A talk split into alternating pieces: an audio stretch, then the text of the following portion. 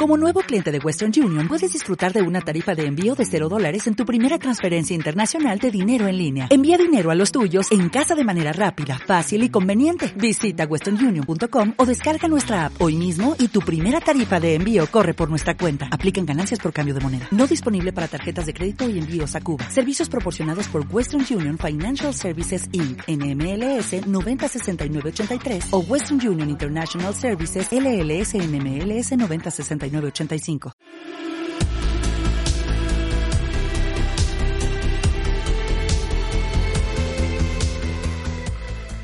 Muy buenas a todos y bienvenidos al quinto episodio de, The Mythic Podcast. Mi nombre es Daniel Toledo.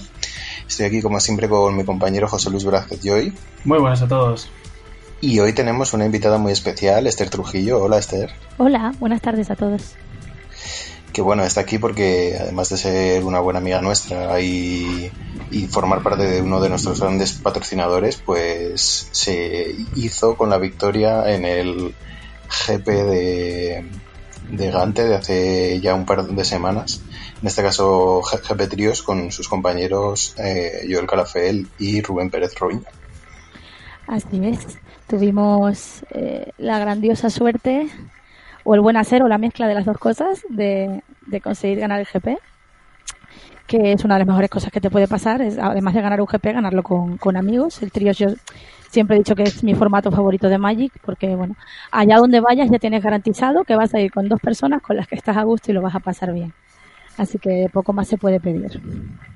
Incluso si esas personas son Joel y Robiño. Incluso si esas personas son Joel y Robiño, que bueno, como todos ya sabéis, pues no. Lo decís supongo por porque parece que no son muy emocionales, ¿no? Cuando, cuando la victoria. bueno, tú lo dices porque les conoces, pero. Sí, claro.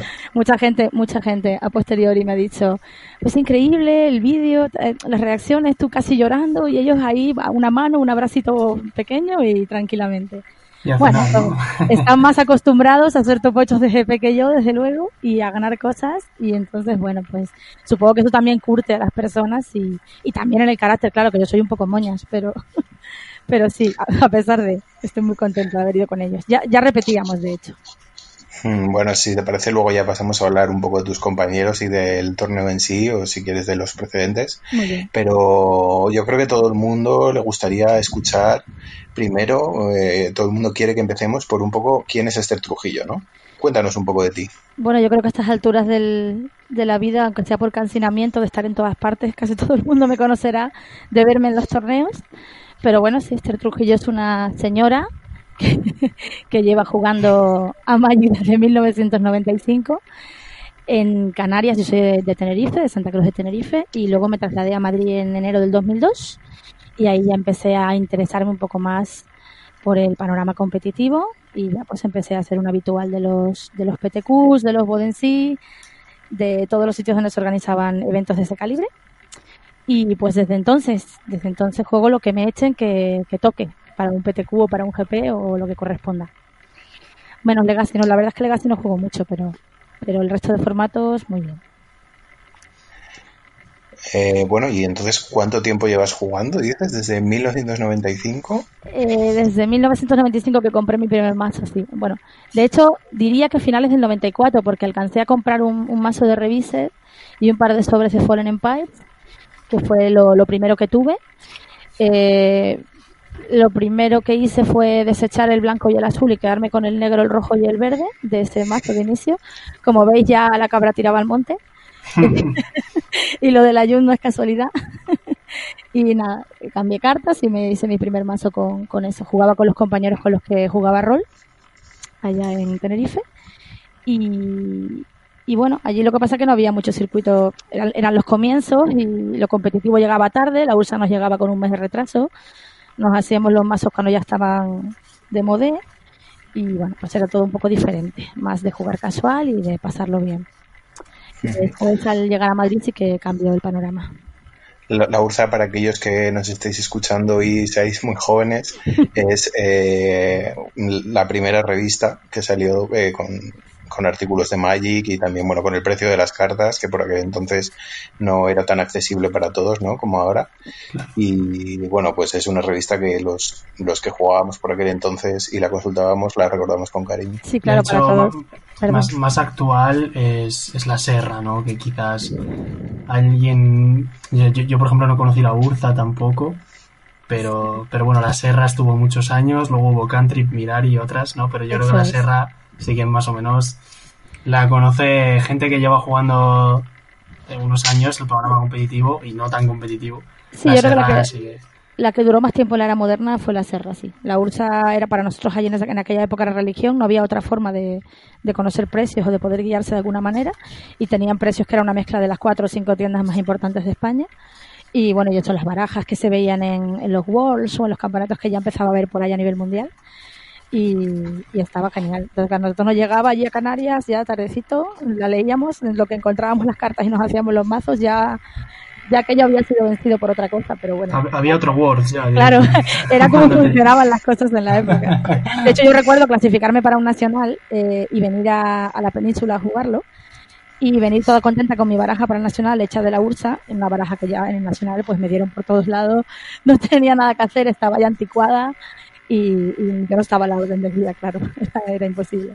De hecho, hablando de tu clasificación a un nacional que nos comentas ahora, eh, bueno, ganar este Grand Prix no solo te aporta clasificación al Pro Tour, también al Pro Tour Finals, ¿no? quien no sepa quién es esto, o sea, qué es esto del Pro Tour Finals, pues es ese Super Pro Tour, ¿no? Que se celebra al final del año 2020 que, bueno, que ahora los ganadores de Grand Prix pues les dan ese extra, ¿no? Eh, una recompensa extra, porque ganar un Grand Prix es algo muy complicado, muy poca gente lo hace al año.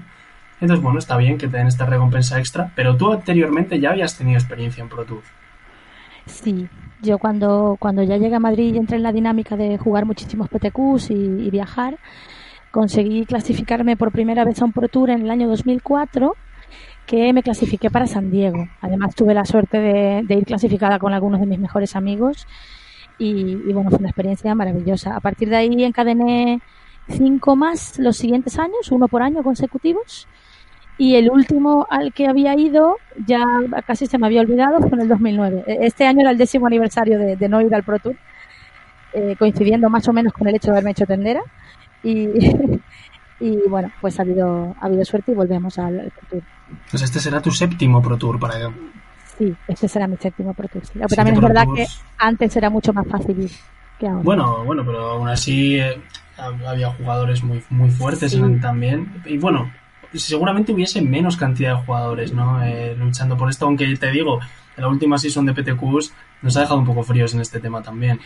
La cantidad de jugadores luchando por ello era menos porque evidentemente el juego no había crecido como, como hasta ahora. Aún así siempre había los habituales que nos movíamos por todos lados y los locales que se añadían y jugadores de gran nivel en, todas las provincias. Pero evidentemente no es lo mismo ganar un... O, que se te repita en más ocasiones un PTQ de 40-50 personas que uno de 200. Bien es cierto que yo, el primero que gané creo que éramos 40 personas, si no recuerdo mal y pero luego gané uno en Barcelona de más de 200. O sea, también es verdad que, ha habido un poco de todo según la época. Como tú bien dices, esta última tanda nos ha dejado un poco fríos en cuanto a lo que esperábamos para ser modern, ¿no? Pero, pero sin embargo la de estándar anterior de junio dio, dio la sorpresa, dio la campanada con más de 200 personas en algún PTQ de estándar, que eso es una locura. Bueno, y y como bien dices, pues en 2009 decides dejar de ir al Pro Tour para eh, abrir una tienda. Bueno, yo dejaste cancha, dejaste cancha al resto también, oye, que eh, no hay tarta para todos. la primera tienda fue la online y ahí ya empecé pues a manejar eh, pedidos y cosas en casa. Luego en 2011 abrimos físicamente la primera Ítaca y desde ahí en adelante hasta la que ya todos conocéis hoy. efectivamente, yo siempre, nunca, jamás me he tomado un break de jugar. Es verdad que puedo tener épocas de más o menos eh, torneos o ganas, pero, pero dejar de jugar no lo he hecho nunca. Y, intentarlo lo he intentado. Yo eh, he seguido viajando a los PTQs, PPTQs cuando lo cambiaron, lo que hubiese. Pero es cierto que no es lo mismo cuando trabajas por cuenta ajena, a las 6 de la tarde sales, te echas un café y te pones a jugar partidas de Magic, que, bueno, que cuando llegas a casa a lo mejor a las 9 y media con poquitas ganas de estar delante de un PC y bueno, también es verdad que, que yo siempre he sido una jugadora muy de Magic físico, de tabletop que lo llaman ahora, ¿no? Está este nombre moderno. Y, y el, el mall siempre me dio un poco de pereza. A ver, jugaban sobre todo draft, pero, pero no lo utilizaba mucho. Y el arena ahora, pues todavía no me he subido bien bien al carro. Estoy empezando a jugar, pero es que ni siquiera tengo el pool de estándar completo para, para poder jugar lo que quiera. Entonces, bueno, poco a poco. Ahora que no me van a dejar jugar muchas cosas de aquí a febrero, pues le daré más caña. Pues fíjate que yo me, me, mimetizo un poco con, con esto que cuentas, ¿no? De, la tienda, porque bueno, yo los tres últimos años, ahora ya no, pero también he estado trabajando en una tienda de Magic. Y bueno, ha sido un poco casualidad. Yo creo que, no sé si tendrá que ver o no, pero, pero lo veo en tu caso y en el mío, ¿no? Que bueno, es un trabajo que no solo es absorbente por el número de horas que, que tienes que estar, sino también porque es cierto que, que cuando tú trabajas en cualquier cosa, me da igual, que seas banquero, que médico, que policía, me da lo mismo. Sales y si te gusta Magic, tienes muchas ganas de jugar a Magic y te lo vas a tomar de una manera. Cuando estás todo el día eh, trabajando con Magic, aunque no sea jugar, pero estás todo el día con las cartas en la cabeza, cuando sales, eh, seguir jugando a Magic es como un poco cargante, ¿no? Y en ese sentido sí que, sí que veo que yo, por ejemplo, que ahora estoy clasificado igual que tú al primer Pro Tour de 2020 y demás, pues justo la racha me ha venido con, con no, no trabajar en Magic, que es justo lo que te pasaba a ti antes de, de entrar a, la tienda, ¿no? Que, que, encadenaste muchas cosas seguidas y después a lo mejor ha habido ahí un bajón durante los últimos años hasta ahora. Sí, de hecho, eh, va más asociado incluso al, al, trabajo de mostrador, te diría, porque yo en la tienda he pasado por todos los roles habidos y por haber, y con el crecimiento que hemos experimentado, pues mi trabajo ya no está tan enfocado al mostrador, sino que, que hago otras muchas cosas administrativas variadas.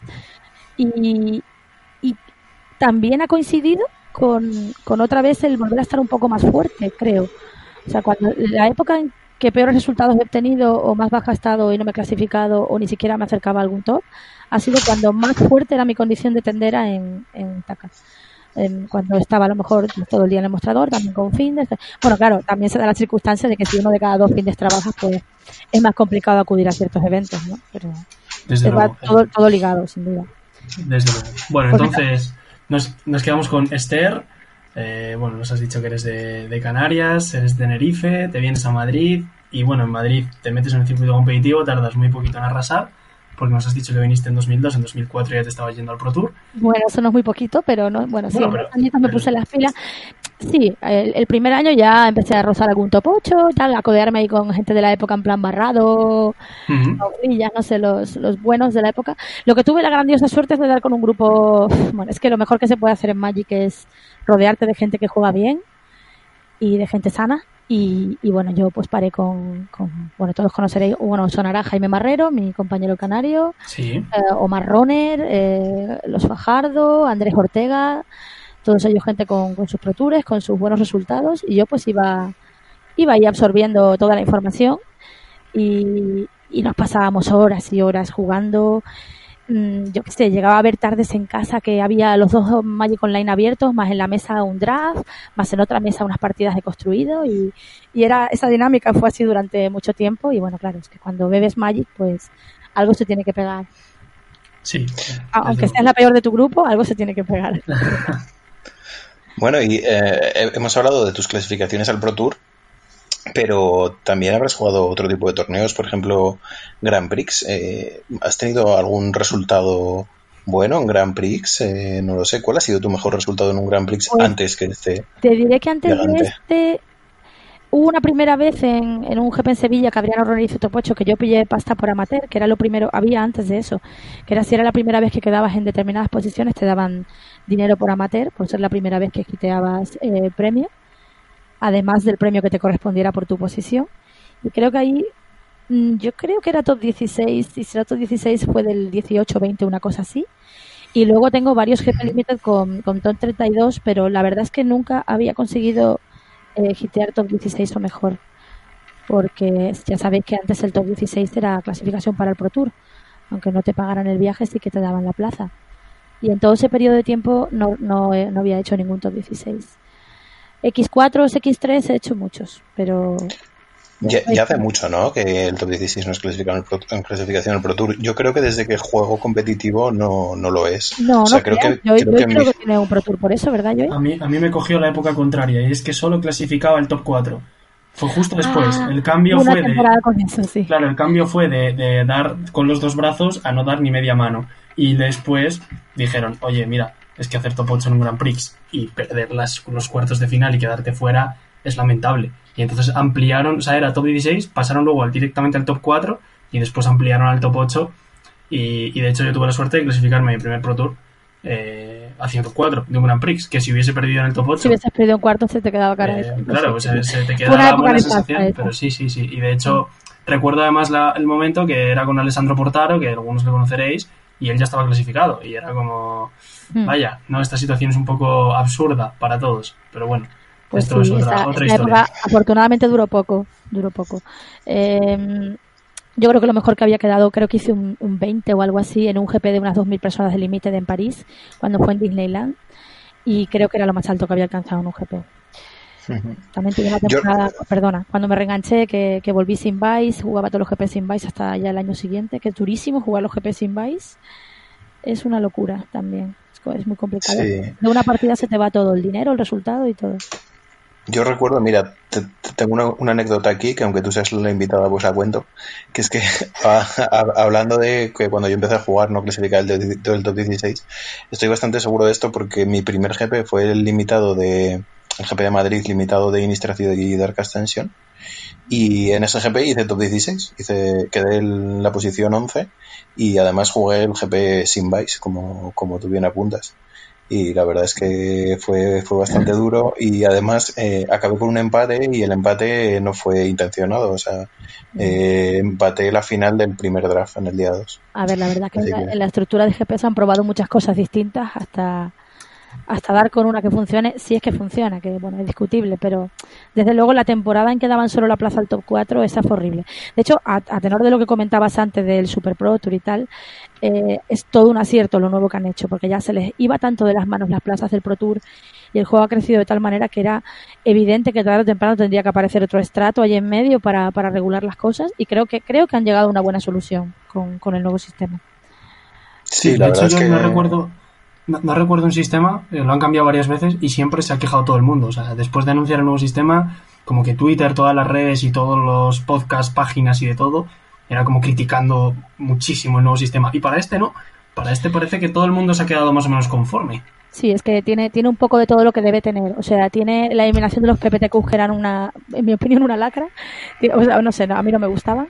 Tiene, tiene PTQs, de verdad, de los que todos hemos querido siempre. Tiene unos pseudo PTQs más de tienda y eso, pero que al fin y al cabo también dan la plaza directa, o sea que, que al final es lo que todos queremos. Y lo que hay es pues los Pro Tour Regional por un lado, con luego un Pro Tour superior encima para poder eh, administrar ese problema de la, de la cantidad de gente ¿no? que se estaba yendo ya de las manos. Y donde antes metías a 400, 500, ahora puedes meter a 1200 dividido y luego uno pues de, de mayor calidad o de mayor caché. A mí me parece que lo han resuelto muy bien, muy bien. Veremos cómo, cómo va tirando a partir de ahora, pero a priori lo han resuelto muy bien. Y ya era hora, Bueno, porque llevaban tiempo dando tumbos. ¿eh?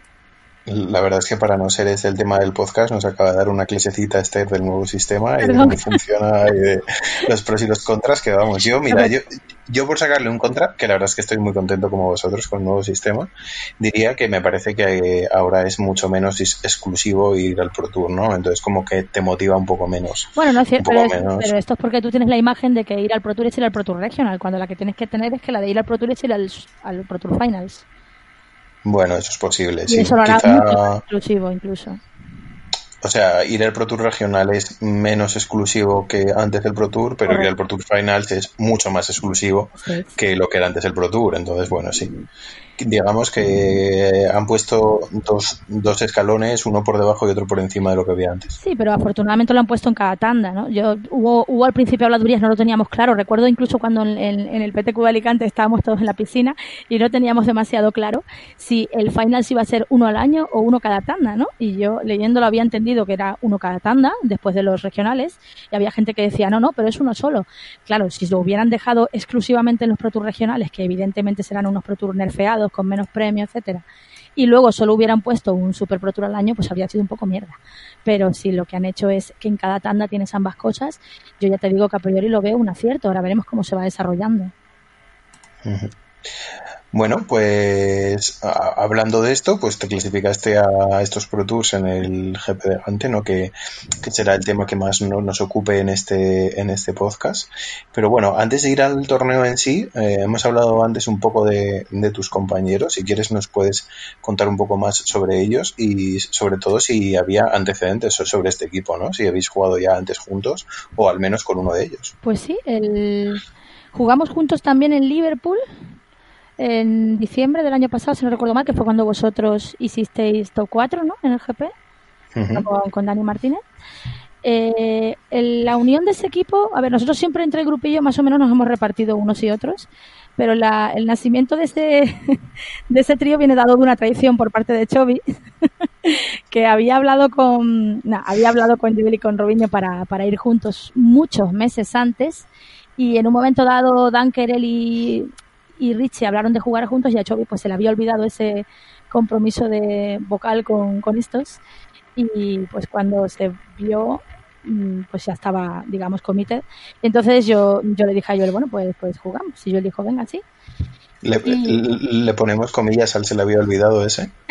no, yo no le pondría comillas, todos sabéis que he hecho bien un desastre. de hecho, vaya, vaya dos equipos que tenía, ¿no? Para elegir, era como vaya tela con Chovy. También es verdad que Chovy le da mucha más importancia a que sus compañeros estén en forma en ese momento, ¿no? Que jueguen o que al menos se preocupen. Y hombre, no nos vamos a engañar. Eh, Joel y Robinho pues han pasado por diferentes momentos, pero Joel tan, o sea, Robinho que está inmerso con, con la tienda y trabaja mm, como un descosido y Joel que hace tiempo que está un poquito desconectado del panorama y juega, digo, Japeras, algún GP por, for fun, pues si buscas la máxima competitividad, a lo mejor a priori no te parecen tus mejores compañeros. Eh, buscando eso me refiero, ¿no? Sabes que siempre van a ser buenos, por un lado por la amistad que tienen y por otro por, porque son jugadores de calidad per se. Pero, pero bueno, si buscas ahí optimizar, pues igual eran mejor en ese momento Dunker y, y Richie. Y bueno, a la vista está por el resultado que también hicieron top 4, que no se equivocaban. Sí, es cierto, es cierto, claro. O sea, ahora estamos hablando de, que Chovy, la tradición esa con comillas o sin comillas o como queráis, la hizo para el GP de Liverpool, no para este GP. Sí, sí, esto era el GP de Liverpool. Yo y yo acabamos alcanzando un grandioso top 25 cuando cobraban 24 por dos décimas de desempate. Wow. Robinho se enfadó bastante. Nada, pero bien, no pasa nada, lo pasamos súper bien. Hicimos creo que X3, me parece que era X3 o X31, ¿no? Una de las dos, no recuerdo. Bueno, nos quedamos el 25. La experiencia fue buena y, y bueno, decidimos repetir, casi por defecto. O sea, teníamos el típico grupo de WhatsApp hecho del trío, le cambiamos el nombre a Gent y se dio por sentado. ¿Qué barajas jugasteis en ese torneo? Bueno, recordamos que era Modern, pero era unificado. Esto es que, no se podían repetir, cartas entre los diferentes miembros del equipo. Pues sí. ¿Y qué barajas jugasteis? En Liverpool jugamos eh, Grixis Shadow, Hardened Scales y Bunch Spirits.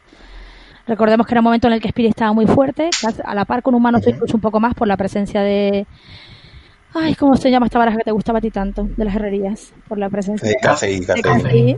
qué barajote, niño. Y se quejan ahora. Qué, rotura. y bueno, y, y no, muy bien. Ahí yo abandoné la Jun porque porque eh, Robinho estaba muy bien con la grisizado, la tenía testadísima a fuego. Y yo cedí porque, bueno, a mí los mazos tipo espíritus humanos también me gustan mucho. y la verdad que estuvo muy bien. Bueno, muy bien, entonces le cambiáis el nombre al grupo. ¿Esto lo hacéis mm, dos, tres días antes del evento? ¿O en qué momento? En cuanto se supo el trío gigante, yo les dije que jugamos un poquito de Modern. Además, bromeé porque nos costó mucho llegar a la configuración que jugar en Liverpool porque hubo mucha pelea y pelea entre comillas, claro, de, siempre de buen grado, y dije, en plan broma, aquí no hay problema, podemos jugar lo que nos dé la gana. Y dijeron, ah, sí, sí, y automáticamente pues cambiamos el grupo a Trio Gent y ya se dio por sentado.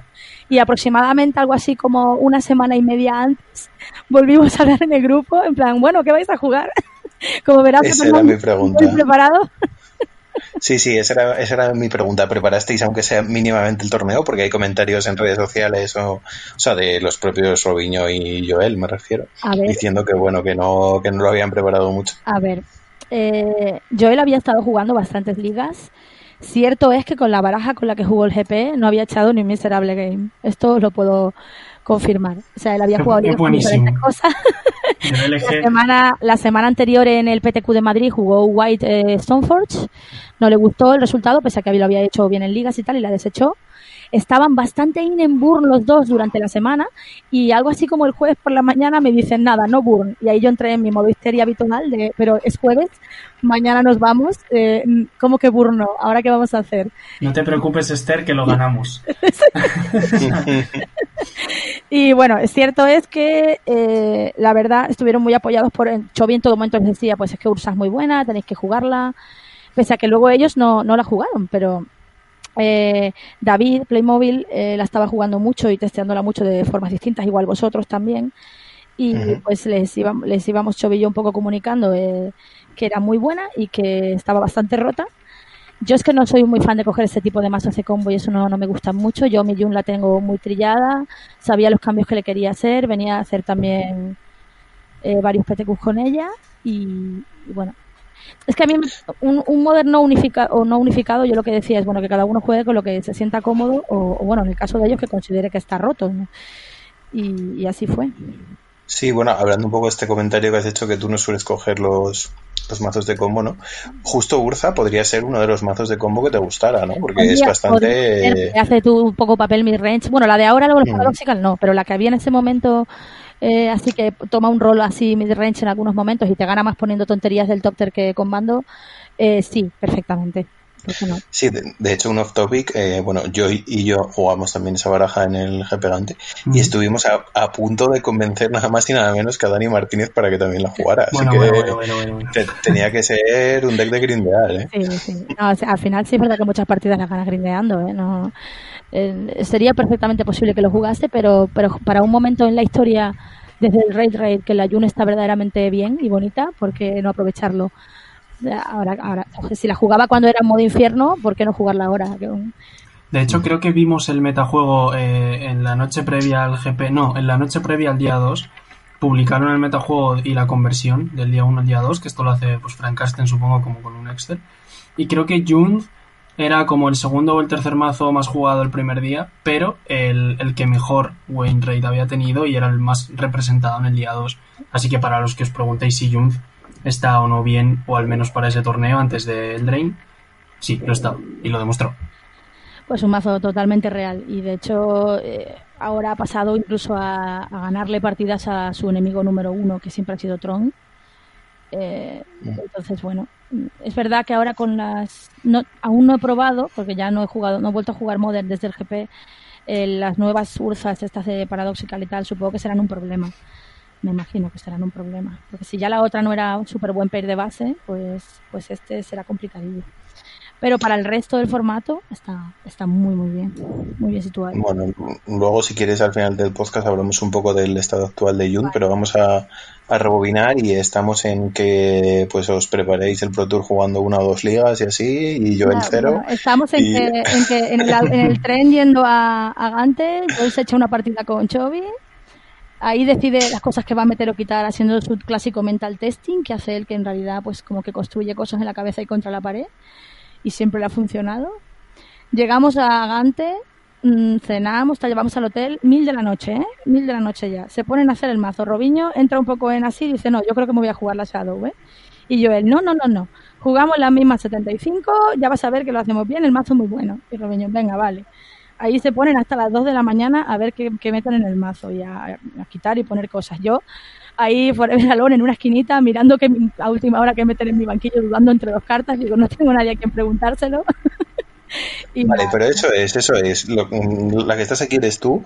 Eh, ¿Cómo llegas a las 75 del, de Junt, el GP de Gante? Porque claro, hay, hay muchas posibilidades para meter Junt y más ahora con Model Horizons y las últimas colecciones de estándar, ¿no? Bueno, hay muchas posibilidades. Las, las dudas más habituales o que están más encima de la mesa es la de si jugar Confidente o no jugarlo, la de si jugar 4 Elfas o 3, la de si jugar 4 Renzo 3 y luego pues, pues son bastantes dudas. ¿eh? las, no, no, dudas la, configuración de removals tiene muchas, no, el esqueleto es el esqueleto, pero yo es que considero, o sea, así grosso modo. Eh, un, momento, el esqueleto, ¿qué, qué esqueleto juegas en Junt? no, los que levanta la Liliana. que mm, eh, a ver, eh, a grandes rasgos, eh, no me gusta jugar 4 Renan 6 porque hay determinados pairings con tal que es muy malo. Entonces, yo creo que con 3 es suficiente, es, lo óptimo. o al menos a mí me gusta más así, y con 24 lands. Me pone muy nerviosa la gente que juega con 23, pero entiendo que si llevas 4 lands te puedes permitir jugar con 23. Yo prefiero meter alguna tierra más, alguna utility, y ahora, por ejemplo, me gusta mucho la nueva de robar, que aún no la he probado, que la llevaba a generar el otro día en el Open. Y, pero yo llevaba, por ejemplo, dos Nurturing y una, y una ciclable, en detrimento del Ghost Quarter, que lo había estado probando también. ¿Quieres que me enrolle contando todo esto? o? Bueno, mm, si quieres cu- cuéntanos un poco cómo llegas a la 75 del torneo, Claro, ¿no? bueno. En general, De hecho- de hecho cómo, es- cómo evoluciona Jun desde 1995, que para eso. El era muy bueno, ¿no? Esperamos que nos cuentes además historias spicy del GP, ¿no? Esto- Sí, sí, sí, eso, eso es lo siguiente, eso es lo siguiente. Así que tú, tú, cuéntanos y si hay entre medias luego ¿Cómo llegó, a la, dices... cómo llegó a la 75 del GP? Sin contarte esto que te estoy contando, lo más que te puedo decir es que como juego casi- jugaba casi todas las semanas, un PTQ o algo, pues, pues Ah. al final vas cambiando cosas y, y de hecho te diré que la, la Brasca era la primera vez que la jugaba, pero ya llevaba como tres semanas diciendo la quiero meter, la quiero meter y al final me decidí a meterla para, para el GP y me gustó mucho. Y lo que te decía, los tres rens, pues para mí la configuración buena son 24 tierras, tres rens, pero entiendo lo- la gente que hace lo otro. ¿Qué más cosas? Quité los confis porque... Bueno, la verdad es que los quité cuando había mucho Gucho, mucho Lavadart y, y el Rensix del oponente en el Mirror, pero ahora volvería a jugar algunos, seguramente, ahora que ha desaparecido todo eso. Y... ¿Qué más cosas? Pues, ah, mira, una cosa que fue muy tonta. Entre si meter Tracker o Seasoned, que, que me gustan mucho ambas, Ahí quería llegar yo, ahí quería llegar, sí, sí. Ojo, ojo, ojo. no hay justificación lógica más que me dije a mí misma, esto es como elegir entre papá y mamá. Y entonces, como tenía dos slots para ese tipo de carta de ventaja, pues decidí meter una y una. Y ya está. Eso es. No, Eso No. es, qué rico. No. Como cuando no sabes qué es idear, que quitas una de cada.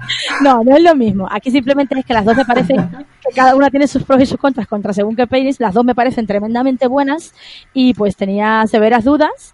Aún después de varias semanas probando, una semana que probé dos de cada y otra que probé solamente una y luego liberé otro slot para la otra.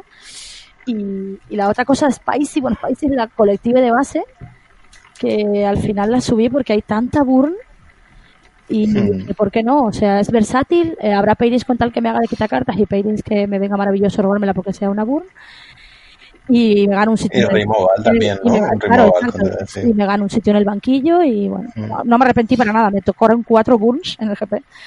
Así que fue una buena decisión. Es un poco, es un poco de sabandija resultadista esto que estoy diciendo ahora, pero, pero es verdad. O sea, luego me vino bien, la verdad. Yo creo que hay mucha burn y era buena idea. Sí, eh, ese es algo que yo creo que hemos visto en diferentes momentos, lo de las colectivas de base, incluso más de una copia, ¿no? Tanto en BG como en Jun, vamos, en cualquier baraja de base BG. Luego también O sea, ¿no? que bueno. había gente que lleva tres Colagans Command, eh, un poco supongo que por la por el miedo a las Stoneforge. Y a mí tres me parece una exageración. Es una carta que. Es verdad que el, el formato se ha ralentizado turno, turno y medio, o se había en ese momento ralentizado turno, turno y medio. Pero tanto como para tener masificadas las curvas 3 y 4, no. Entonces, bueno, yo creía que dos eran más que suficientes para combatir esto. Bueno, entonces, estás ahí en una esquinita el viernes por la noche, Joel y Robinho acaban su Sí, lista, tú hecho, de también. hecho, me acuesto, ellos siguen en la otra habitación haciendo el tal, no sé qué, y ya, bueno, pues a las no sé si dos y pico de la mañana dice yo, bueno, ya tenemos 75 iguales cada uno. Muy bien. ¿Os gusta? Me dice, sí. Digo, vale. Y bueno, y arranca el GP Eso es. y básicamente, pues el GP consiste en eh, yo juego mis partidas, de vez en cuando, Johan estaba en medio, ¿no? Y Robinho y yo a los lados.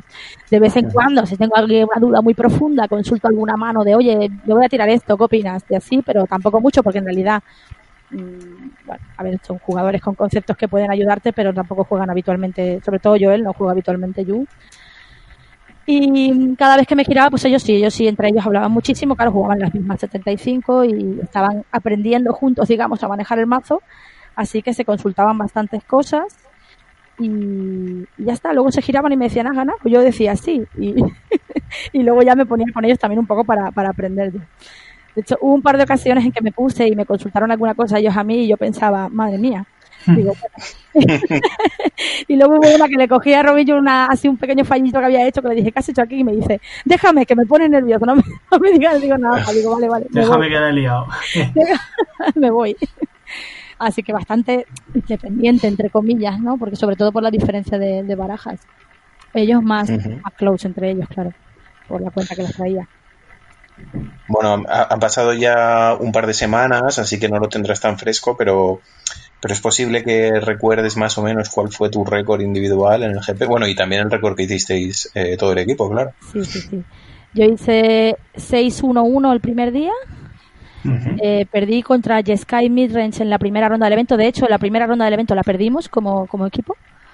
Eh, fue la única que perdimos ese día. Y empaté contra UFO Tapa en la última ronda, lo que fue empate en nuestra partida, pero lo que es el del equipo la, ganamos. Entonces yo hice 6-1-1 el primer día y el segundo día 4-2. El segundo día tiraron más del carro ellos, yo perdí dos.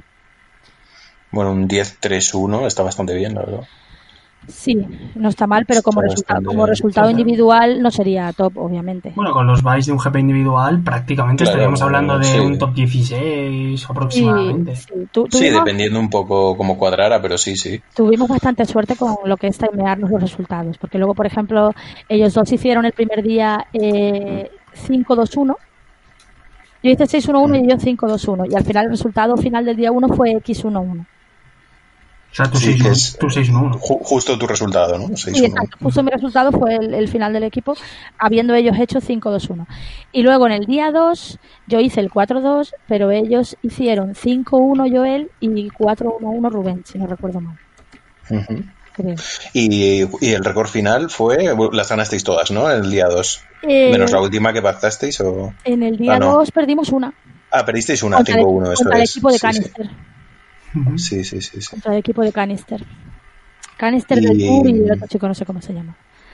Entonces acabasteis el torneo X21, esto es... entramos cuartos. 11-2-1. Pensábamos que íbamos a entrar por desempate con mucha suerte o más bien que nos íbamos a quedar fuera. De hecho, cuando estaban nombrando, hasta ese momento nos habían dicho, no, vais a estar ahí empatados, seguramente quedéis fuera. Estábamos un poco ahí como diciendo, bueno, a ver si, si nos cagamos. Pero resultó que ser un corte limpio al final. Supongo que vendría influido por, por vuestro resultado, el que ese corte fuera limpio. Si hubierais ganado, a lo mejor habríamos sido los dos y los otros chicos son los que se hubieran quedado fuera, ¿no? Me parece. Sí, sí, hubiese pasado esto porque los otros chicos se hubiesen quedado con un punto menos que vosotros y entonces yo creo que también hubiese sido limpio. Sí, también hubiese sido limpio, pero con, vosotros. Eso es, sí. Pues nada, al final eso, al final no era tan apurado como parecía, había que ganar y estar, estar y estábamos dentro. Y bueno, pues, y luego en el top eh, yo hice 1-1, Robiño 1-1, no, perdón, Joel 1-1 y Robiño fue el héroe del top con su 2-0. Muy rico. Ganando la Tron de forma increíble pero increíble. Y sí, además Tron es un matchup eh, complicado, complicado. le puedes ganar, ¿no? Pero es complicado. Yo pensé que cogeríamos el vuelo, porque el, el vuelo al final lo perdimos, y yo pensé que lo íbamos a coger, pero cuando vi la semi dije, vale, dos Tron para ellos, que es un peir complicadillo, y una Ursa para mí, que es un peir, bueno, eh, que es un complicadillo también.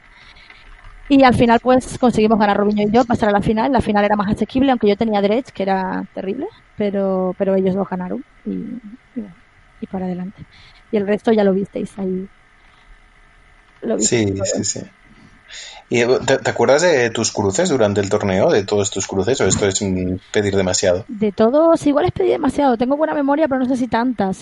recuerdo perfectamente que perdí contra Jeskai Mirrens la primera ronda. Y sé que el día uno jugué contra una Tron, contra una Humanos, contra una Elfos, contra dos Burn y contra una Esper Control. Pues sí, me acuerdo. pues sí. pues sí. Ahora mientras hacía el repaso, te las he dicho todas, ¿no? A ver. Jeskai Mirren, Elfos, Tron, Humanos, Dos Burn y Esper Control. Me falta una, ¿verdad? Esto es el día uno. Me falta una, me parece que la estoy olvidando. Y, y luego en el día 2, terrible. En el día 2 jugué contra dos Dredge, una Urza, que fue el del tour este, que madre mía, qué partida, qué muchacho más especial y otra, otra dos burmas, otras dos burn, dos burn, dos derecho, una urza y una de Scales. y, perdiste dos de esas seis, ¿no? ¿Contra qué perdiste? Perdí contra una de las una y contra la urza del Tour, del equipo de Canister. Bueno, y, cuéntanos un poco, no sé, nos estás contando aquí, sí, la ido muy bien, tal, somos buenísimos, pero desde el tour, madre mía, madre mía, que cuéntanos un poco las anécdotas, ¿no? La, chicha detrás de la gloria. A, ver, eh, me pareció... Era una persona... Hubo un momento en que hizo unas jugadas así como muy rápido, soltando muchas cartas sobre la mesa y ahí un poco desordenado, entonces yo le dije, perdona, no, como que me repasara lo que había hecho porque no lo había entendido bien. Y me contestó medio gritando y señalando las cartas así fuerte, como si fuera tonta, en plan de, pues he hecho esto, ¿no entiendes? Y la verdad que me pareció tremendamente desagradable. Y, y luego en un momento dado, cuando nosotros ya habíamos terminado nuestra partida, estaban jugando Canister y Joel, eh, un árbitro de fuera paró un momento la partida para hacer una pregunta sobre una duda que tenía de algo de la mesa y el del tour le contestó fatal, en plan de, pues no ves que es por esto, te quieres callar y dejarnos jugar, algo así, en su idioma, en inglés, bueno. Madre mía. Y eh, un árbitro de los de rojo, mm, de los mandamases, se acercó y le dijo, mm, o te relajas un poquito ya o te voy a tener que sancionar, ¿sabes? Eh, me pareció que tenía una actitud, pues a lo mejor la típica persona que se calienta mucho en las mesas, ¿no? Él era el equipo de Canister, has dicho, ¿verdad? El equipo de Canister, era del Tour Canister. todos, todos eh, Urza. Sí, todo Sí, surza, sí, esto no lo hemos dicho. Y Canister, pues bueno, eh, estaba ahí un poco, parece un poco subidín, pero no lo sé. No, La actitud que tenía jugando me pareció un poquito, y Joel me dijo, joder, ha intentado ahí, ha llamado al árbitro tres veces por cosas así un poco, que era como para pillar, que el árbitro no le dio la razón. Pero bueno, que a ver, que cada Bueno, uno en él- la mesa... Yo creo que él en sí es un poco personaje, ¿no? Tanto en los streamings como en los torneos, no sé, que... Ahora queda muy más, que- te digo que nunca he visto un streaming suyo, ¿no? Bueno, bueno, no, no quedas muy mal, pero es uno de los streamers de los últimos tiempos, ¿no? Los que más, los que más Sí, sí, no, seguidores está teniendo. entendido que es una máquina y tal, con las barajas que hace, que, que da mucho contenido a la comunidad, ¿no? Y ya me lo había comentado Genara, que también en Liverpool jugó contra él, que era cuando la KCI. Entonces, bueno, eh, pero vamos, eh, el, el de, de luego el que era el mío, el del Tour este, me pareció... mm, Del Tour es por- para que, por, mi ignorancia, ¿eh? igual también así eh, ayudamos a aclarar a alguno de los oyentes. Del Tour es eh, Lee en el Twitter y en el mall y así, o es el otro, Porque no sé, Pues, o no lo sabéis. si te digo la verdad, yo no sabía ni quién era. Cuando terminó la partida, no sé si Genara, que ya sabéis que es muy fanboy, o Andrea o alguien, me dijo, es Samuel del Tour, tiene familia de ser un poquito agresivo y tal. Ah, de hecho yo pensaba que hablábamos de Luis del Tour, tú fíjate. Ah, a lo mejor es. Luis, espera, a lo mejor es Luis. Es que creo que tiene un hermano que juega también, ¿no? Es que, claro, hay, hay varios con el mismo apellido, entonces Luis ahora... Samuel del Tour, LW, sí, sí es este. Ah, es, es- Eh, es los dos nombres, Luis Samuel. L. Widenpow se llama. Es que lo acabo de buscar aquí en el Twitter para decírtelo. Vale, entonces no es Lee Serg. El, el tercero del equipo es Lee Serg, que también es... Ah, eh, debe, ser también, debe ser también un grinder del mall y también sube bastante contenido a las redes sociales. Jugó con Robin. Y bueno, de hecho fue el que subió de los tres su lista del GP con, con la guía de banquilleo cuando acabó el GP. De O sea, jugaron los tres las mismas 75 y Liser fue el que. Otra cosa Eh, así curiosa ellos que me hicieron- pasó- Perdona. sí.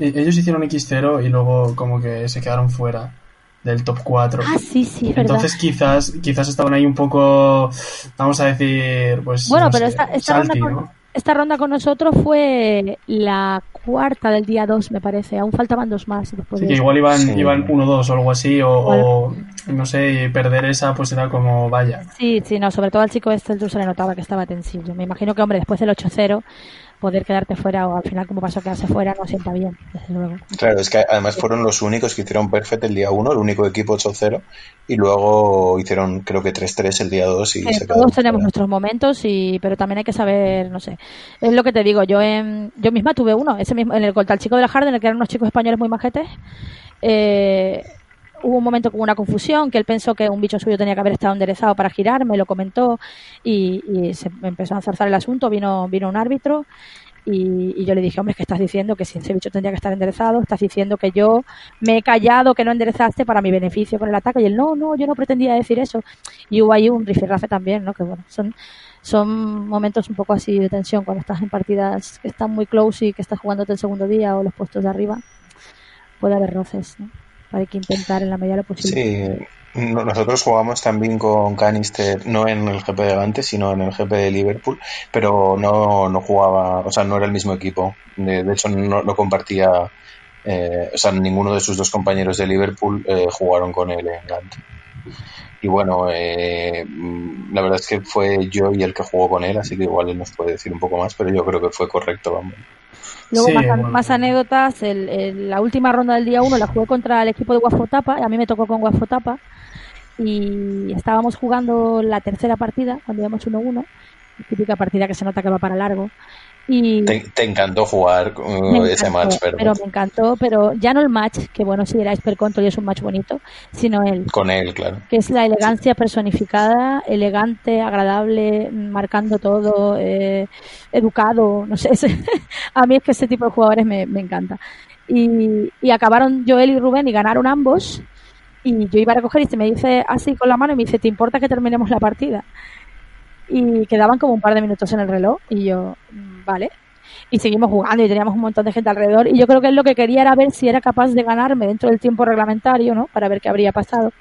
Y estuvimos jugando un rato y cuando ya el reloj marcaba menos seis, que todo el mundo estaba en turnos, y me tenía en mesa tres planes Walker, yo no tenía nada, me estaba dando una paliza gitana, le digo, ¿te puedo conceder ya? Y me dice, sí, sí, claro, y me tiende la mano. Y digo, por favor, deja de machacarme ya, tenía, yo qué sé, un Teferi en un millón, me estaba dando una paliza. Digo, ¿te puedo conceder ya, por favor? Y me dice, sí, sí, ¿Me puedo ir a mi casa ya, por favor? ¿me puedo ir? Que mira, vas a beber agua. Agua a precio de sangre de unicornio, por favor. Bueno, la verdad es que es una pasada que Bofotapa siga, siga jugando ahí sus versiones bizarras de control y siga haciéndolo bien siempre en todos los torneos. ¿eh? Bueno, en este caso en el GP Gante Ah, no hicieron día 2, Les, dejamos fuera nosotros en esa... En la les dejasteis fuera, Mm. pero, pero en el Pro Tour de Barcelona, en el reciente Pro Tour de Barcelona, em, hizo, hizo top 9 con una versión de Esper Control completamente diferente a las versiones de control que se estaban jugando en ese momento. Me acordé bastante de, de sus pizarradas cuando me, me pegó el tercer Logic Note en una partida. Dije, pero el tercero, chico. pero, ¿cómo llevas tres Logic Note? Me estaba matando. Pero tres Logic Note, dos Nare y dos crípticos en la partida. Y yo, no puede ser. ¿Dos Nare o uno lo recicló? Bueno, me tiró un montón de counters. Y dije, Dios mío. Pero nada, muy, muy bonito. Bueno, cu- cuéntanos más, alguna anécdota más, algún jugador más, no lo sé, o alguna de Joel o Robinho. Pues a ver, sí, hay una anécdota. Tú lo que pasa es que te quieres la, que te cuente la de las sillas, ¿no?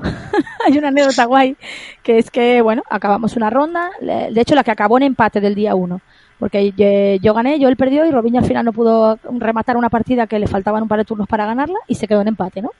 Y va, firman el acta, ¿no? Estaba el típico árbitro al lado para recoger el acta y llevársela y dice el árbitro, os habéis sentado mal. Y, y yo, ¿cómo? Y dice, sí, sí, os habéis sentado mal. Y ya nos, fijamos y bueno, Robinho y yo nos habíamos sentado cambiados al parecer. Yo tenía que estar en el otro sitio que era la C y Robinho la. Y, y pues nada, que se pide a ese árbitro, vuelve con el otro de rojo, el Kevin Depre, y ahí que se tiran un rato hablando, les hacen unas preguntas a Rubén y al oponente de Rubén, los otros metiendo cizaña, en plan, han podido sacar ventaja, no sé qué tal, pero en plan feo, feo. Y nosotros mirándonos como, y le digo al tipo, mira, yo te voy a decir una cosa. Yo cuando me he sentado aquí en este cartel ponía una C. Yo creo que esto estaba dado la vuelta. Digo, no te digo, no te niego que no me fijé a lo mejor que el número no estaba bien, pero yo vi que este era nuestro sitio y vi la C y me senté. Y el otro tipo, pues me puede sonar que sí que estuviera la C aquí, pero no sé. Y bueno, al final deliberaron un rato y el señor este manda más dijo que, que lo iba a dejar como estaba porque ya habíamos terminado, jugado todos los games, firmado el acta y que tampoco influía y, y ya está. Luego Chovy a posteriori nos decía que, que eso tiene que ser un, un match loss. Ya, yo, mm, bueno, yo no me sé bien el reglamento a este respecto, pero la verdad es que, aunque en este caso está claro que no, no lo hicisteis a propósito y no sacasteis ningún tipo de ventaja, eh, podría ser así, ¿no? O sea, mm, sin, sin nada más de información, sí, sí que podría ser, ¿no? Que vosotros conocierais lo expediente de vuestro oponente y os sentarais al revés a A propósito. ver, sí, enti- entiendo que Sí, esto puede pasar. esto- La verdad, el GP de este tamaño y eso, y en el día 1 es raro, pero, pero podría llegar a ser, sí, que te supieras. No sé si era la ronda 4 o no sé qué ronda era. Sí, la verdad es que, bueno, investigarían y verían. A Y también mejor- por lo que dices, ¿no? Porque era una ronda muy temprana y, y Claro. era bastante difícil. Tengo de- entendido que el día de- 1 es profesional y el 2 es. Perdón, el día 1 es competitivo y el 2 es profesional a nivel de rel. Sí. eh, que cambia ligeramente y a lo mejor el tipo dijo, bueno, si esto me pasa en el día 2, que más o menos las mesas arriba se sabe más lo que hay y están jugando más pomada, pues igual sí se lo pongo, pero aquí ronda 4 del día 1, habiendo terminado todo el game y tal, pues le parecería irrelevante, no lo sé. Estas cosas al final van a criterio de- del- del juez principal. Me hicieron Bueno, cambiar- eh, perdón, el mismo juez me hizo cambiar como 30 fundas de mi baraja en una ronda y a Robinho la baraja, en las fundas enteras. Sí, eh, esto, esto yo no sé si fue en este GP o qué, pero yo, yo jugué ese GP que jugué el PTQ y luego el, el propio GP. Me hicieron cambiar las fundas del PTQ todas me dijeron, cómprate unas fundas y cámbialas. Pero es que con las que me había comprado, claro, el PTQ era estándar. Quité las fundas porque estaban de nada, de tres rondas. Y dije, bueno, mira, ya que me las he comprado, pues aprovecho y las juego en Modern. Que llevaba el deck sin enfundar, además, porque no lo teníamos claro lo que íbamos a jugar del todo. Y, y me hicieron cambiar también como siete fundas o algo así. Y dije, pero si me las he comprado, ¿sabes? Ayer por la tarde. Y, y nada, Es, bueno. es el efecto Watanabe. No, pero sí, Sí, que, sí, en, sí. se- en serio que, que después de lo de Watanabe, yo por lo menos este GP he notado mucho más estricto ese asunto que en, que en todos los anteriores. O sea, eh, Yo en, en la última tanda de PTQs de Modern también lo, lo he notado. Me han hecho cambiar algunas fundas en cada torneo, en plan dos o tres fundas.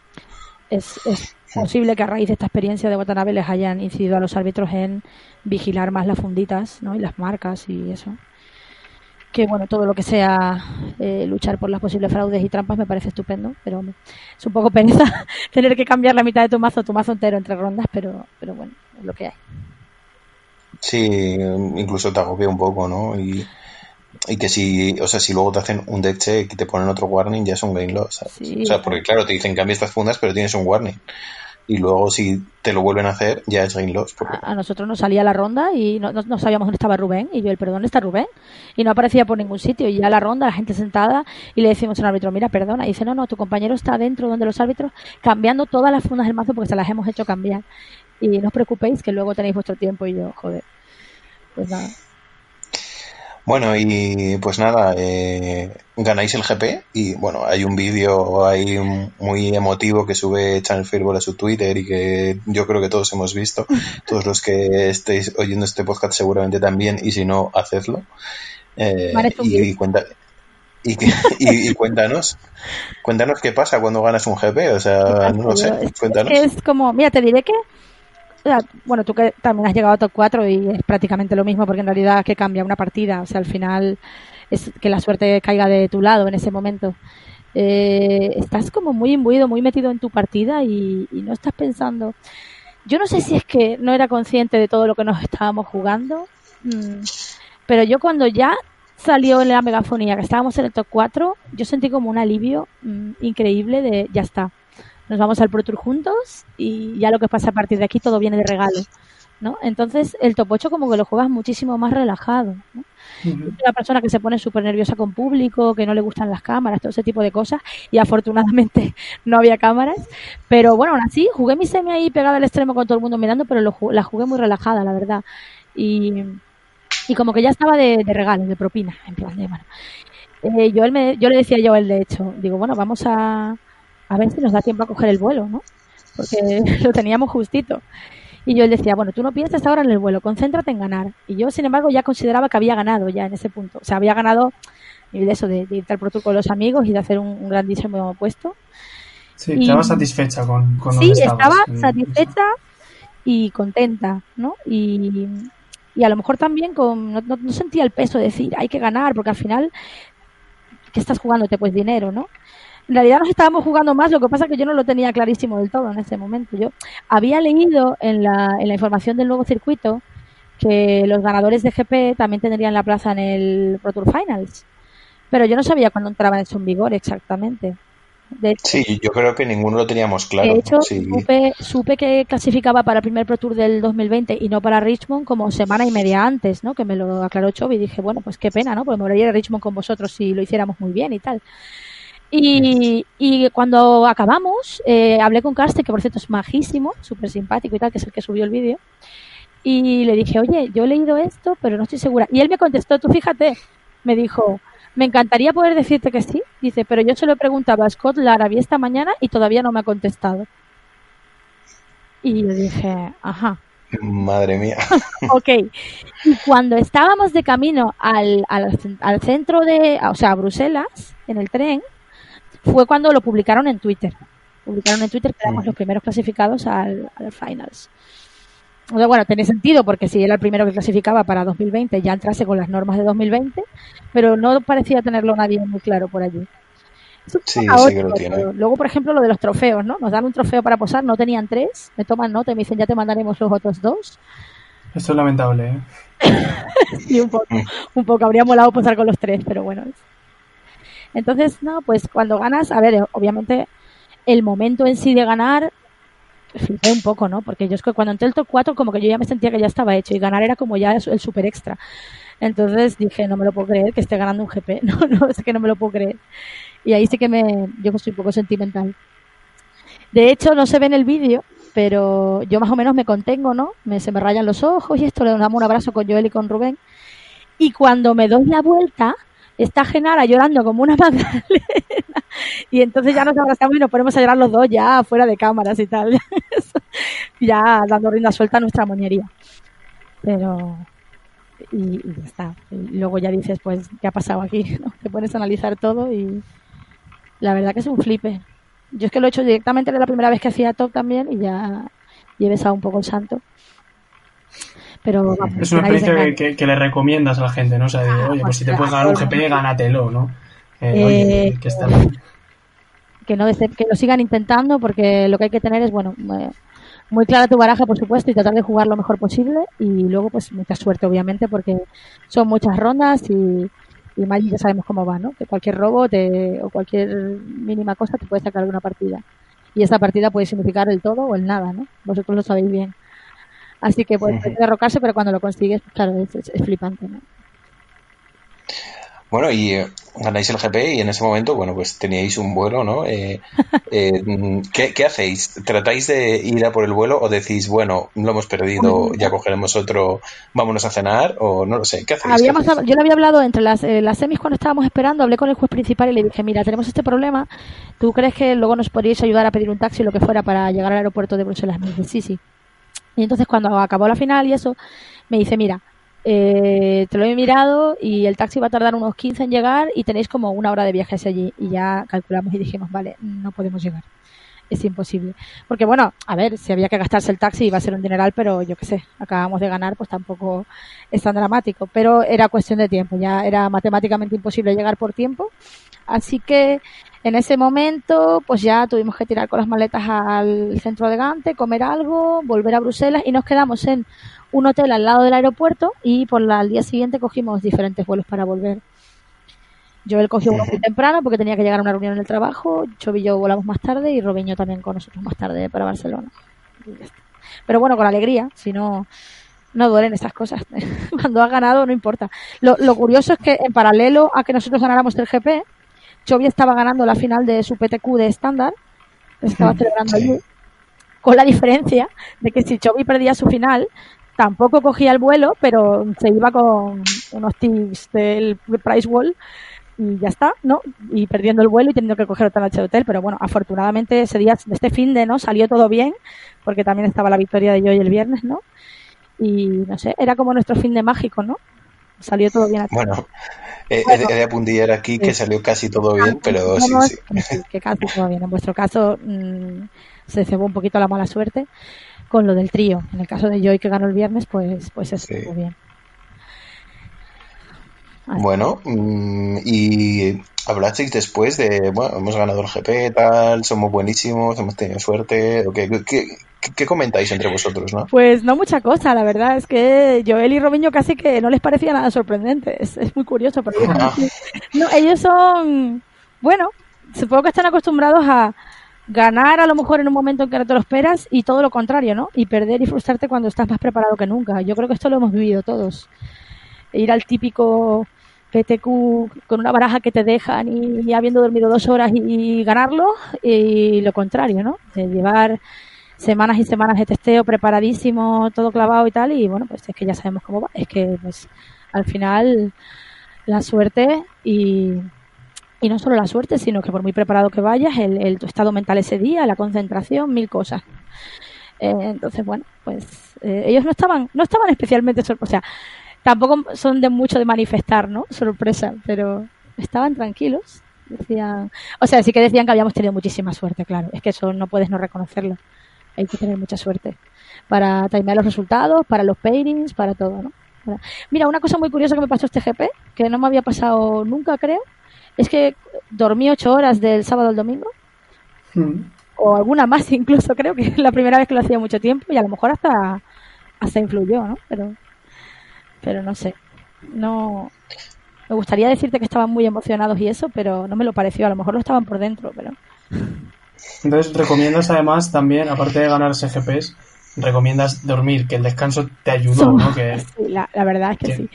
No es lo habitual dormir ocho horas. Íbamos a, hacer, íbamos a hacer una comida multitudinaria todos en el sitio de las costillas, ¿te acuerdas? Que dijimos, ah, a las nueve vamos a ver las costillas. Y mis compañeros y el otro equipo, Dunker y tal, y eso decían, uff, no, qué pereza, tal. Acabamos comiendo unas albóndigas en el Ikea que estaba enfrente a las siete y pico de la tarde. A las ocho estábamos cenadísimos, volviendo al hotel, se vieron el Barça ahí tranquilitos mientras echábamos un par de games y yo a las 11 estaba en la cama, ¿sabes? Y eso es, vamos, 11, 11 y poco. Y eso es, yo creo que es la primera vez que lo hago en un GP, irme tan temprano a la cama. O sea, que, tus, tus, teammates eran tan aburridos que te tuviste que ir a las 11 a la cama. Estaba viendo el Barça y a mí el fútbol ya no me interesa mucho, pero el Barça aún menos, que lo detesto. Entonces, pues imagínate.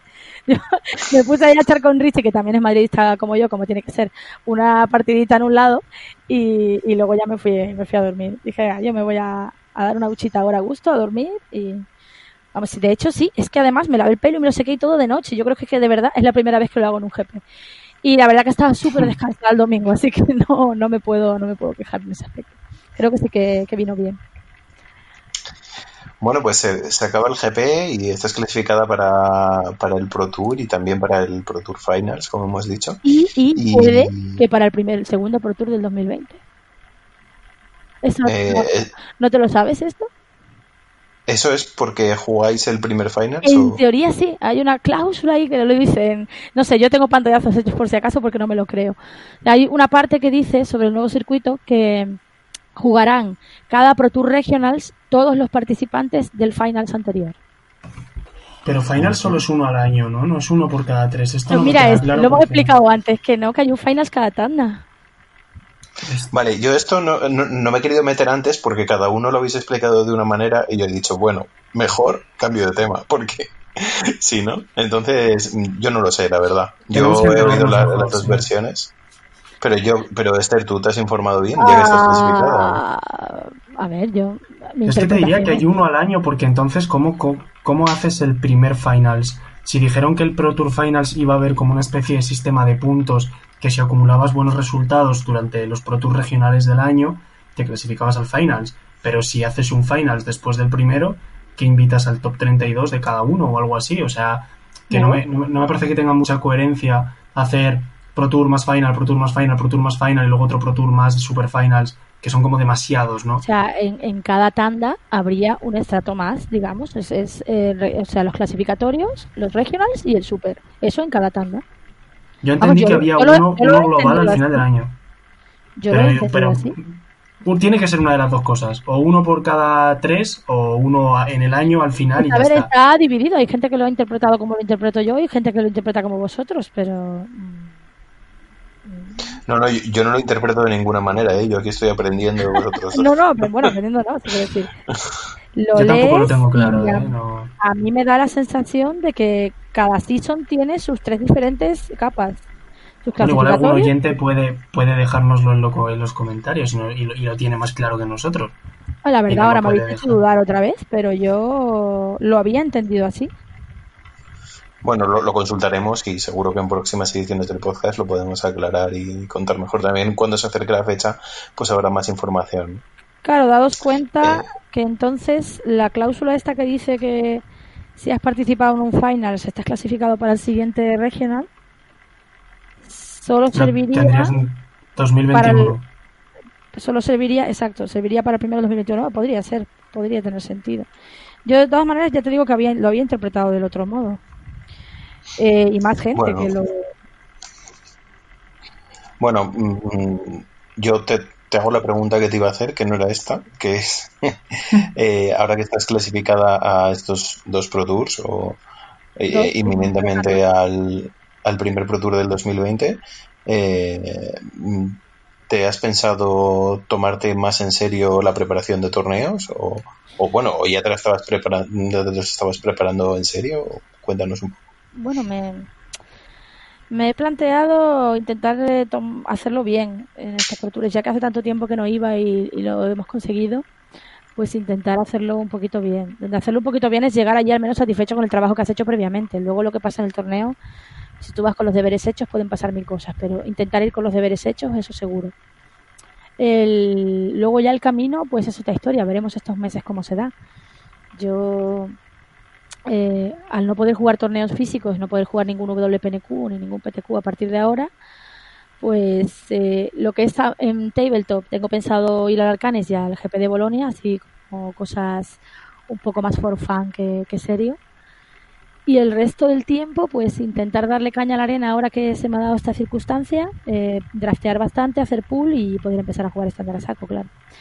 Que, que, bueno, que me tengo que poner las pilas es un poco como empezar desde cero porque no son herramientas que no estaba utilizando de forma óptima. Bueno, em, voy a aprovechar, aunque esto también está completamente fuera del contenido del podcast, pero ya que te tenemos aquí y eres eh, tendera propietaria de, de, una tienda y por, por, tanto organizadora de eventos, eh, has mencionado PTQs y WPNQs. ¿Nos puedes decir un poco la diferencia que hay entre estos, si es que la hay? Sí, la hay. Eh, ambos son clasificatorios eh, para los Pro Tour Regionals.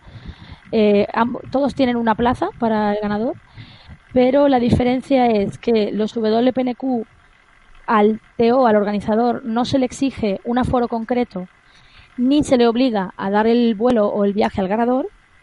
Y en el caso de los PTQs, cuando se anuncien, que también lo sabrá, eh, cambia. Tiene que haber un aforo mínimo de, si no recuerdo mal, 126 personas y eh, sí que están obligados a darle el viaje al ganador pero sustancialmente son lo mismo con esas pequeñas diferencias. Entonces habréis visto que ha salido un calendario de WPNQs eh, por toda España. Estos son eventos que cada organizador los hace donde quiere y con el aforo que quiere. Lo puedes hacer en tu tienda de 30 personas o cogerte un hotel de 120 a tu discreción. Y el sí, y hay como 20 o así, ¿no? Sí, hay unos 23. Si no hay como una clasificación luego a una final o algo así, ¿no? O sea, que no es directamente el que gana se va, sino que, que es como no, no, una especie de pre-PTQs. No, no, no. Estos son PTQs. El que gana se va. Lo que pasa es que eh, cada tienda, a su criterio, puede elegir hacer ese WPNQ abierto o cerrado. Es decir, yo puedo organizar un WPNQ abierto en el que me entre 140 personas y el que gana uh -huh. se lleva la plaza y ya está, que es lo que conoceríamos como un PTQ al uso.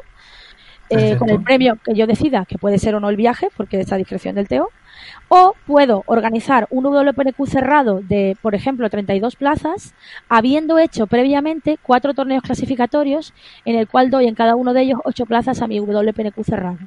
Ah, vale, vale. O sea, esto es, lo elige el TEO. Lo que está haciendo Rebellion, lo que está haciendo Raúl con su WPNQ. Pues, por ejemplo, Madrid, Júpiter y nosotros, Ítaca, hemos decidido hacerlos abiertos, directos. La gente va, juega y el que gana se va al Pro Tour. Y. Eh, Rebellion como un PTQ. Eso es, un PTQ. Sí, y Rebellion ha decidido hacer, y Rebellion ha decidido hacer su PTQ cerrado, eh, habiendo cuatro torneos previamente, que los ocho primeros de cada uno de ellos se clasifica esa final cerrada de 32 personas. Entiendo, perfecto. Este modelo de clasificatorio cerrado, a priori parece que solo ha optado por el Raúl.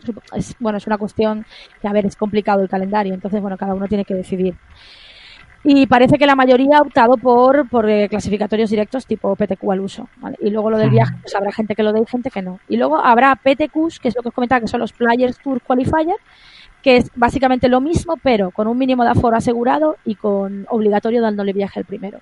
Y una plaza para el ganador y ya está, abiertos. Y estos habrá, pues como estamos acostumbrados, como cuatro o cinco eventos en la habrá, península. No, no os han dado información todavía, a mí por lo menos no me la han dado aún, pero parece ser que esos serán poquitos, poquititos, a lo mejor tres, cuatro, cinco, no lo sé.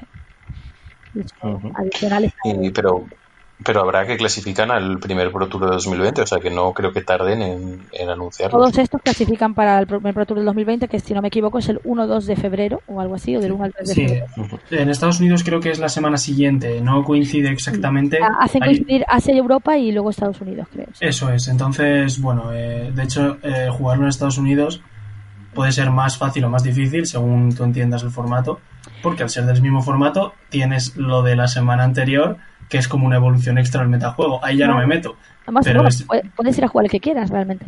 La sí, clasificación, viaje, pero sí, la clasificación te permite jugar un eh, regional, eh, tú eliges cuál, pero obviamente la mayoría de teos pues te cubrirán un viaje para ir al, al europeo, claro está. Luego ya si quieres hacer cambalaches, pues eso ya es cosa de cada uno. Bueno, muy bien, pues tras este repaso al sistema competitivo, que la verdad es que siendo este era haberme aprovechado de, de tu presencia, pero... Bueno, eh, a ver si nos aclaran un poquito lo de los PTQs, que nos falta saber cuántos y, cómo, y dónde serán. Hmm. Pero a falta de eso, más o menos está, está claro, sí. Muy bien, pues si te parece, volvemos un poco al, al, tema principal que nos ocupa. Y yo creo que lo que me queda preguntarte, salvo que yo hoy tenga así alguna cosita más, es ¿qué pasa ahora con Jung? Porque claro, después del GP han pasado cosas, ha salido una colección nueva, también han salido algunas barajas nuevas, entonces ¿recomiendas que se siga jugando Jung? ¿Crees que sigue siendo buena? Yo iba a preguntar exactamente lo mismo, así que eh, me parece estupenda. a ver, eh, mentiría si te dijera que he jugado mucho Modern después de volver del GP, no he jugado nada. Eh, bueno, pues como antes. Pero yo no creo que haya cambiado tanto, más allá de la, de momento al menos, más allá de la, de la URSA que ha evolucionado a, a las Sky estas, ¿verdad? La Sky Ascendancy.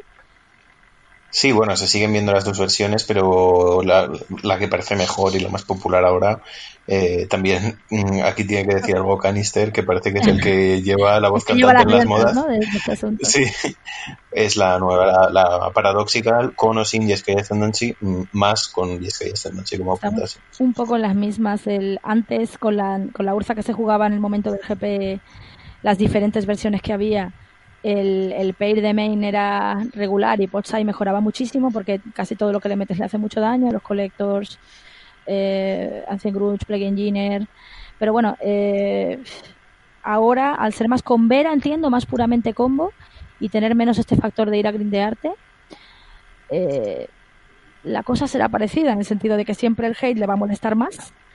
Eh, entonces me imagino que de main habrá empeorado aún más el pairing y de banquillo pues será parecido. Así que no parece buen pair a priori, no, no parece buen pair. Pero contra el resto del formato, yo creo que Jun tiene un momento muy dulce y ahí le puede ganar prácticamente a todo. Super contra White ha mejorado muchísimo con respecto a antes que al final la enterraban Value, pero ahora es, es mejor.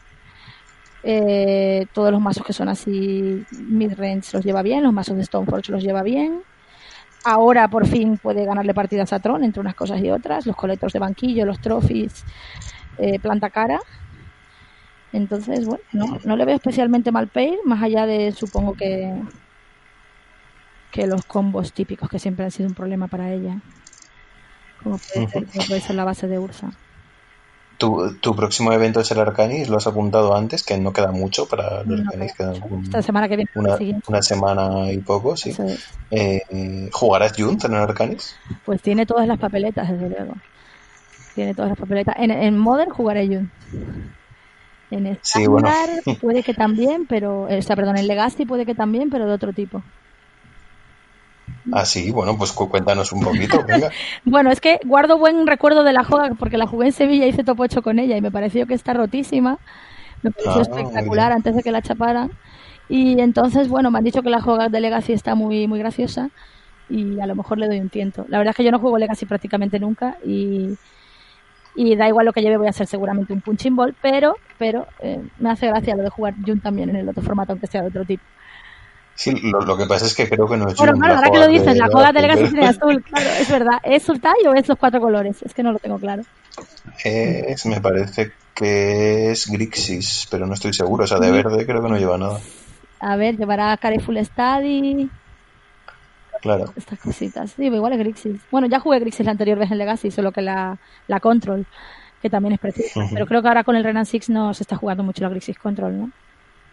No, ahora la verdad es que el control en general está un poco de capa caída, aunque sí que hay una versión que en vez de ser Grixis es cuatro colores precisamente para jugar el Burenan Six también y, y lleva el astrolabio, ¿no? La nueva carta de Modern, Horizons que ha dado el salto también al, al formato Legacy. No lo sé. Chovy, me dice que jugar Legacy y no jugar Brainstorm es un error, que no tengo vergüenza. Entonces, bueno, a lo mejor igual juego la Four Color esa Grixis Control, o sea, la Four Color Control. No lo sé. Es, la verdad que el- para mí jugar Legacy es para divertirse, ¿no? Pero no, no, como no lo juego habitualmente, no tengo muchas aspiraciones. Así que algo con lo que me lo pase bien.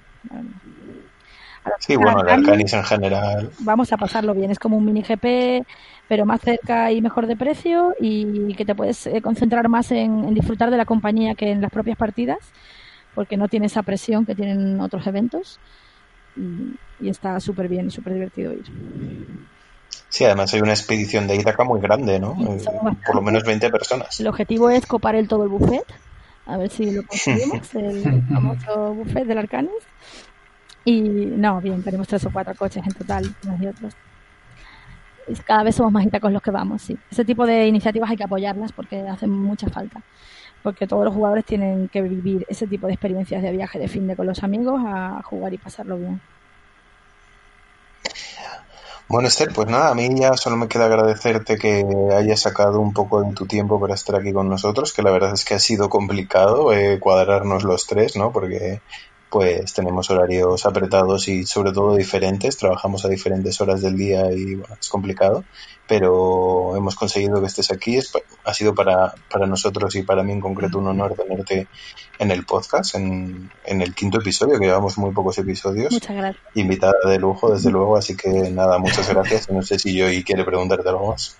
Yo desde luego también agradecerte que, que has estado aquí, aquí con nosotros y espero que no sea la última, que vengan más éxitos, ¿no? Y puedas venir aquí a contárnoslo a nosotros y a todos los que nos escuchan. Ojalá cumpla mi objetivo de ir con los deberes hechos y pueda venir a contaros cosas del Pro Tour en su momento o lo que se te... Sí, sí. Estupendo, entonces. Muchas gracias por invitarme y a todos por escucharnos. Un saludo. Pues nada más, muchas gracias a todos, chicos. Como, como bueno, iba a decir cada semana porque ya tengo el show en la cabeza, pero no. Esto es cada dos semanas, tres quizás.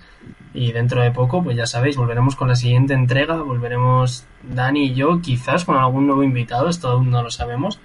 Y bueno, yo creo que, que lo que haremos será analizar un poco el formato estándar previo al Grand Prix de Lyon y al Mythic Championship de Richmond, a ver si se ha conseguido resolver un poco más de estos eh, vaivenes iniciales y también, bueno, a ver cómo entra Throne of Eldraine no solo en estándar, también en Modern, que ya se han visto barajas, hemos nombrado la Yesca Sendasi, y bueno, y más allá.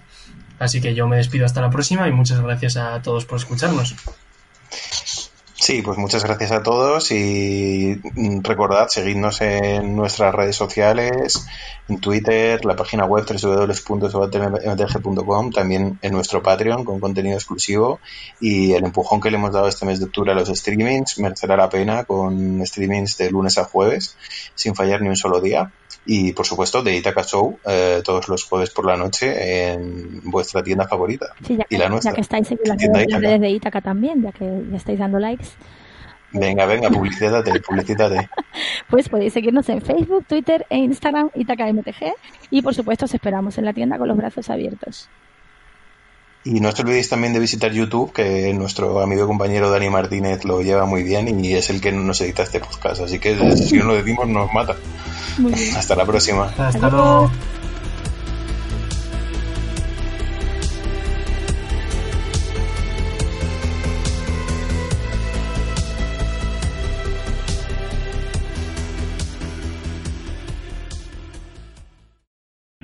O'Reilly Auto Parts puede ayudarte a encontrar un taller mecánico cerca de ti. Para más información, llama a tu tienda O'Reilly Auto Parts o visita oreillyauto.com.